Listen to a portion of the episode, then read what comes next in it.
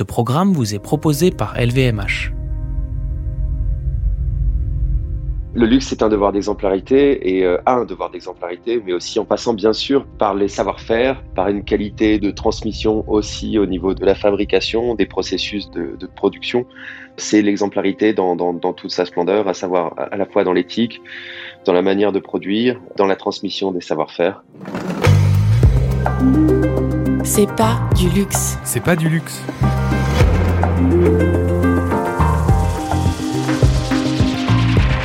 Un monde meilleur, Plus juste, plus équitable, plus responsable, plus beau. plus vivable. C'est du luxe. Un monde comme ça, c'est pas du luxe.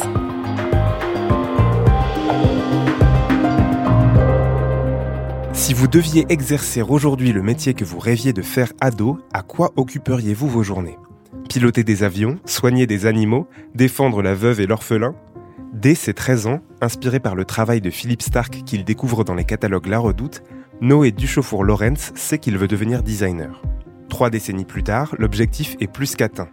Hermès, Montblanc, Air France, Bernard Design, Ligne Roset, Sina, depuis qu'il s'est fait remarquer en 2002 en imaginant l'intérieur de Sketch, un restaurant londonien dont les toilettes en forme 2 XXL sont devenues un lieu de pèlerinage pour tout fan de design qui se respecte, il enchaîne les collaborations et accumule les récompenses. Au cœur de son approche, qu'il déploie aussi bien sur des meubles que sur des espaces, publics comme privés, une volonté de réveiller notre rapport sensible aux objets et de lier le design à la nature, qui lui a valu d'être qualifié d'art nouveau à destination des générations futures. Et pour cause, son vase roseau est construit comme un ensemble de branches, son canapé borghésé reprend la forme des pins parasols qui entourent la villa romaine, et pour Taiping, il signait il y a quelques années une série de tapis minéraux inspirés des textures de la pierre.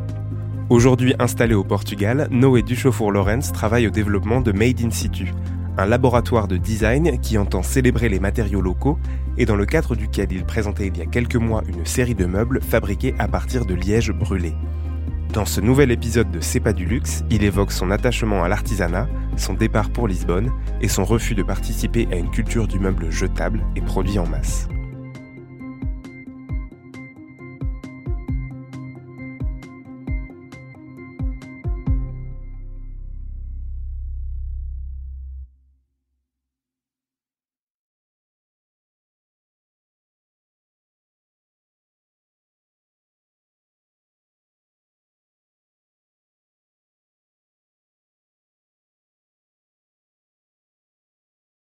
À vrai dire, c'était pas évident. J'ai beaucoup travaillé à ce moment-là. J'avais plus l'impression de travailler comme un- dans un format d'agence, à savoir avec un carnet de commandes, des, des, des, des cahiers des charges assez précis et des réponses qu'on apportait euh, en tant qu'agence de design, et avec des clients qui n'étaient pas toujours sensibles à ces questions-là.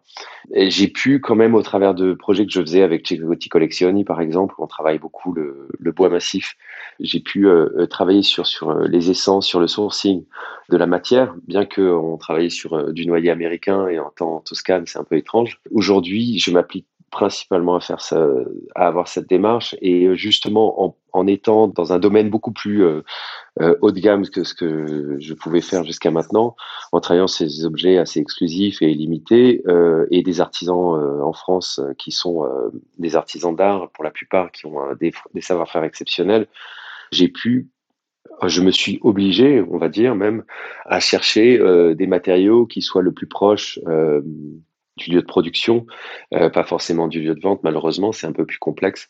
Je commence, enfin, j'eng- j'engage complètement cette, euh, ce, ce, ce travail aujourd'hui, et c'est là que, en effet, il y a encore du chemin à faire pour que l'industrie se, se mette au pas de cette, ce mode de pensée. On voit qu'on est à des, années-lumière encore d'un changement qui, qui peut qui peut s'opérer. Je pourrais être beaucoup plus radical en disant que de toute façon, si c'est pas comme ça, on peut pas le faire. Mais c'est pas aussi simple que ça. Euh, Il y a des maisons qui, ont, qui nécessitent, qui ont besoin de temps parce qu'il y a beaucoup d'inertie derrière. Et bien sûr, euh, il y a des pays où on est bien plus en avance que d'autres à ce sujet. Pour ce qui est de mes projets, principalement aujourd'hui, ils sont liés à des pièces en série limitée avec euh, des fabricants en France. Et pour les projets que je fais Made in Situ, tout est fait au Portugal. Enfin, aujourd'hui, je suis un peu au sommet d'un système. Quand on travaille sur des, pièces qui sont en série limitée ou en, en série numérotée, On n'a pas les mêmes contraintes que celles d'une industrie qui a besoin de répondre au plus grand nombre. Mais aujourd'hui, je pense aussi qu'à une époque, on se meublait avec les meubles du menuisier dans le village euh, sans être passéiste, je sais qu'on donnait une autre valeur à l'objet qui était fabriqué soit par les soins de celui qui les utilisait, soit euh, par un menuisier euh, local ou une, entreprise locale.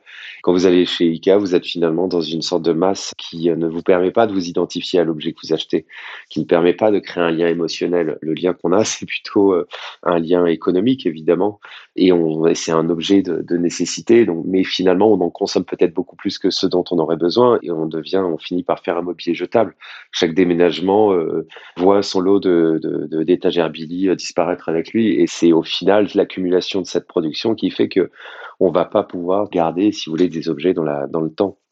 Et c'est aussi une envie de changer de décor, etc. Mais cette consommation du décor devient extrêmement dangereuse.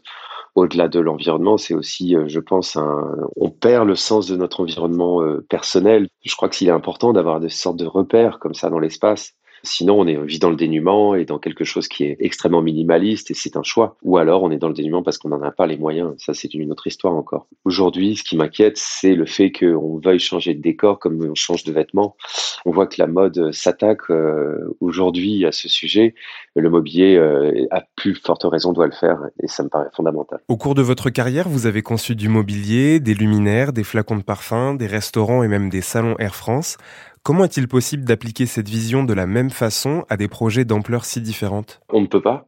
C'est euh, pratiquement impossible aujourd'hui dans le système dans lequel on, évolue, pour la simple et bonne raison que euh, le marché n'est pas prêt, le système de production n'est pas euh, du tout en place.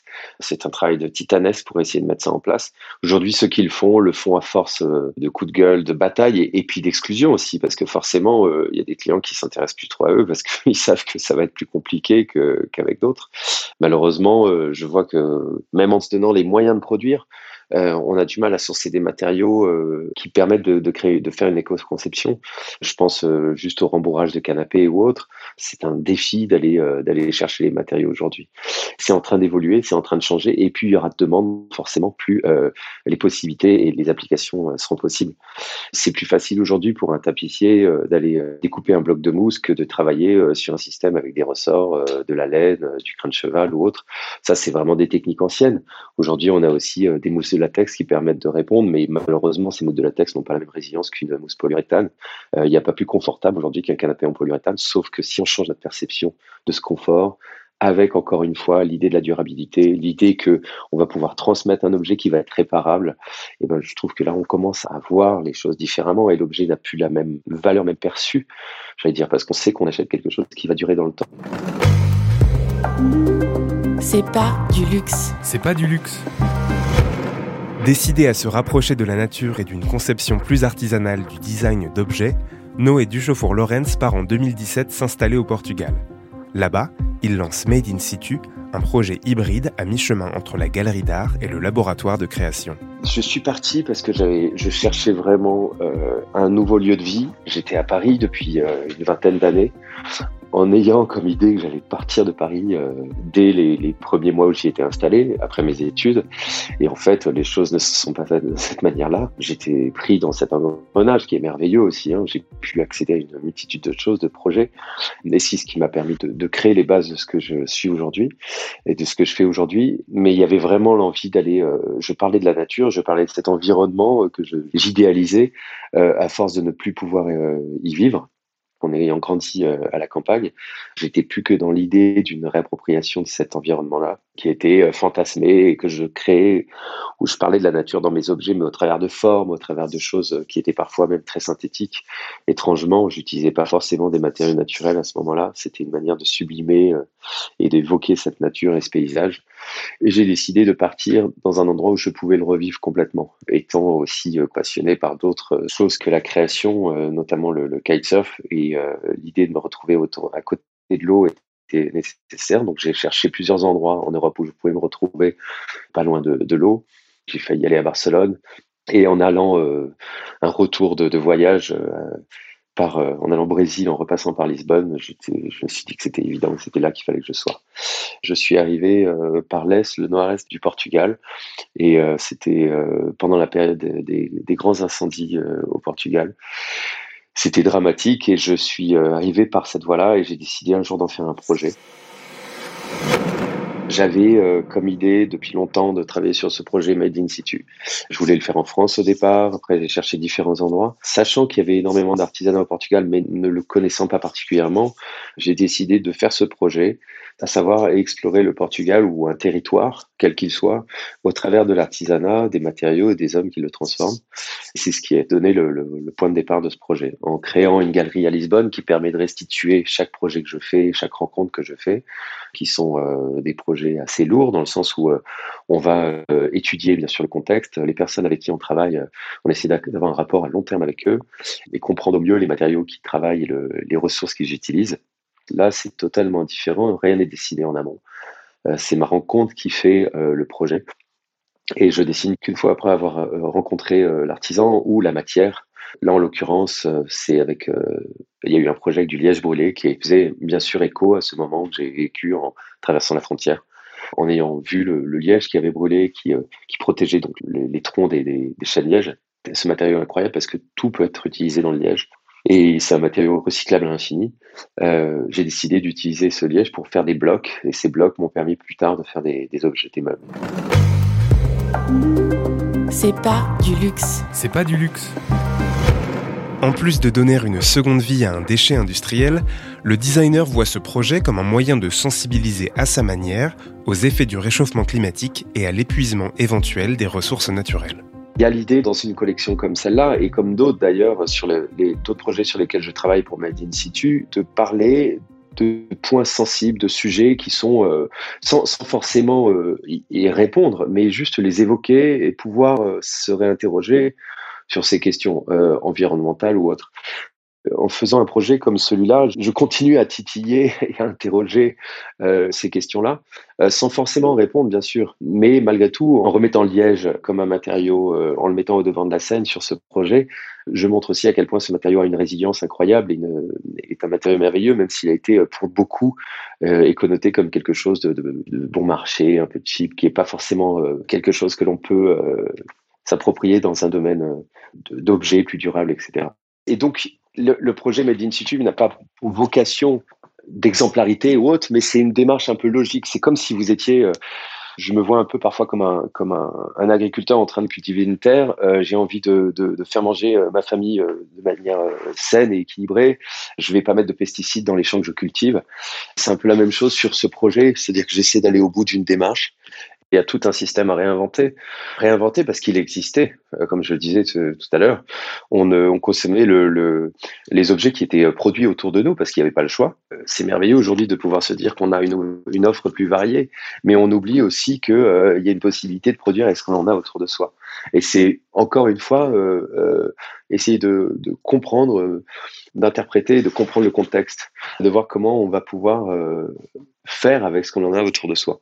Et c'est assez vaste là où, en l'occurrence, je suis sur un territoire, euh, le Portugal. Donc même si c'est pas un immense pays, ça reste un, grand pays et euh, il y, a, beaucoup de possibilités. Mais à chaque fois, je m'attache à rester sur des localisations et de d'essayer d'être au plus près euh, entre l'objet qui est produit euh, et le sens de cet objet mais ce projet est né aussi du fait que j'ai une possibilité financière qui me permet de se faire, faire ce projet et à savoir que je continue à travailler euh, pour des grandes maisons, euh, des maisons d'édition qui me permettent, grâce aux ventes des objets qui sont dessinés pour eux, de pouvoir créer ce projet qui est lui, pour le coup, euh, complètement aux antipodes d'une responsabilité de chef d'entreprise, à savoir que c'est que de l'investissement à ce jour et ça fait trois ans que ça dure.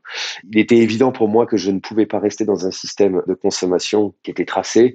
Il fallait que je redispatche les, choses et revois les, codes parce que je me sentais mal à l'aise par rapport à ça. C'est pas, euh, je m'achète pas une bonne conscience, mais je vais au plus près de ce qui me semble être l'essence des choses. Et après, on verra. Aujourd'hui, je le fais de manière assez instinctive finalement. Euh, c'est quelque chose qui était en moi depuis très longtemps et j'ai été élevé là-dedans, même si par la suite euh, j'en ai été à l'opposé parce qu'en étant à Paris, en étant moi-même designer, en étant moi-même euh, consommateur et consommateur de belles choses, euh, je, me retrouve dans un, dans un système qui fait que je participe complètement à, à ce système que je décris par ailleurs. Et aujourd'hui, j'essaie d'être complètement en adéquation avec cette pensée, de trouver quelque chose qui me corresponde au plus près. Quoi. Quel constat vous tirez du euh, retour au fait maison et à l'artisanat dont on a pu être témoin lors des confinements successifs? Donc les gens qui se mettent, bon, pas seulement à fabriquer du pain, mais aussi, euh, je sais pas, les tapis tuftés ou à créer toutes sortes de choses de, de leurs propres mains. Je voulais savoir si vous avez l'impression d'une prise de conscience globale et d'un tournant euh, collectif à l'aune de ces moments-là ou est-ce que pour vous, ce n'est pas vraiment quelque chose sur lequel on peut construire quelque chose de durable? Ça paraît anecdotique, mais finalement, c'est euh, super important. C'est-à-dire qu'on prend conscience que le fait main est quelque chose d'aussi merveilleux parce qu'on on, se réapproprie l'objet avec lequel on va vivre. On est fier de nos créations. Et à partir du moment où on est fier de nos créations, on peut aussi être fier des créations des autres. Si ce n'est pas pour nourrir euh, les pages euh, des comptes Instagram, je pense que c'est assez merveilleux. Maintenant, souvent, ça peut être un effet de mode et repartir comme c'est venu. Mais je pense que c'est une conscience qui est beaucoup plus profonde. C'est quelque chose qui est apparu bien avant la la, pandémie. Et c'est quelque chose qui est présent aujourd'hui. Et je pense pas que ça soit qu'un effet de mode. On a envie d'une trace, on a envie de la main de l'homme, on a envie de retourner à, cette humanité dans l'objet. Et bon, bien sûr que ça fait une sorte de courant de mode et d'évidence comme ça. Et on voit qu'il y a une production qui commence d'ailleurs à s'homogénéifier dans le, dans le style, ce qui est un peu dangereux.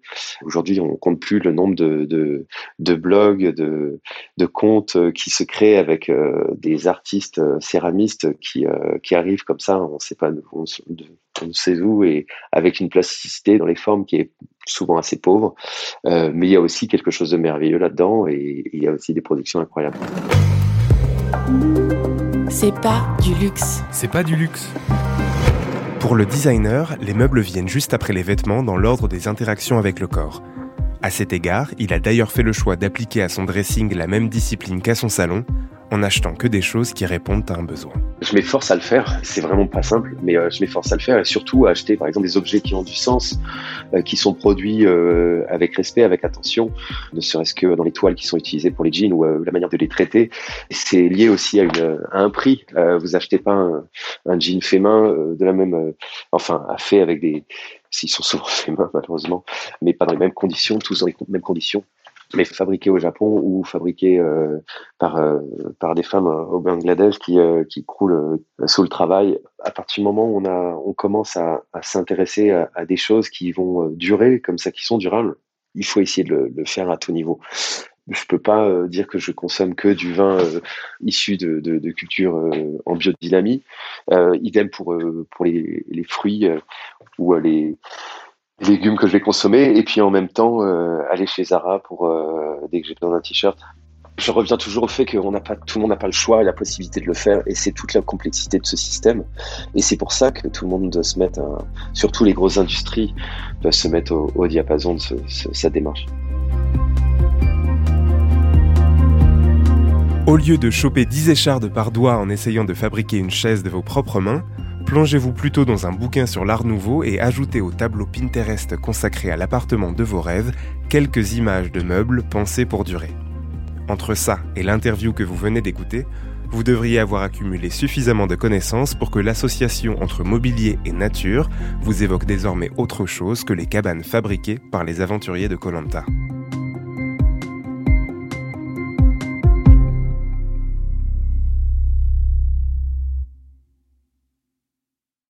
Salut, je suis Mickaël Jérémiaz, ancien champion paralympique de tennis fauteuil et tous les vendredis soirs à 21h, je vous donne rendez-vous sur Good Radio avec mon émission Dis-moi oui, Andy. Dis-moi oui, Andy. Oui, vas-y, dis-lui oui. Et pour quelle raison, s'il vous plaît? Eh bien pour parler de la plus importante des choses. Car avec mes invités, on discute plaisir, jouissance, douceur, des histoires de frissons, de coquinerie, de rire. Bref, on digresse sur le sexe. Mais pas de n'importe quelle manière. Sur Dis-moi oui on dit, on en parle en essayant d'oublier personne, mais vraiment personne. Jeune, vieux, moche, beau ou belle, homme, femme ou aucun des deux. Avec deux bras, deux jambes, parfois moins, parfois pas du tout. Et on en parle surtout avec gaieté, respect, sans tabou, ni fausse bienveillance. Retrouvez Dis-moi oui on dit en podcast sur toutes les plateformes d'écoute. Dis-moi oui, Andy.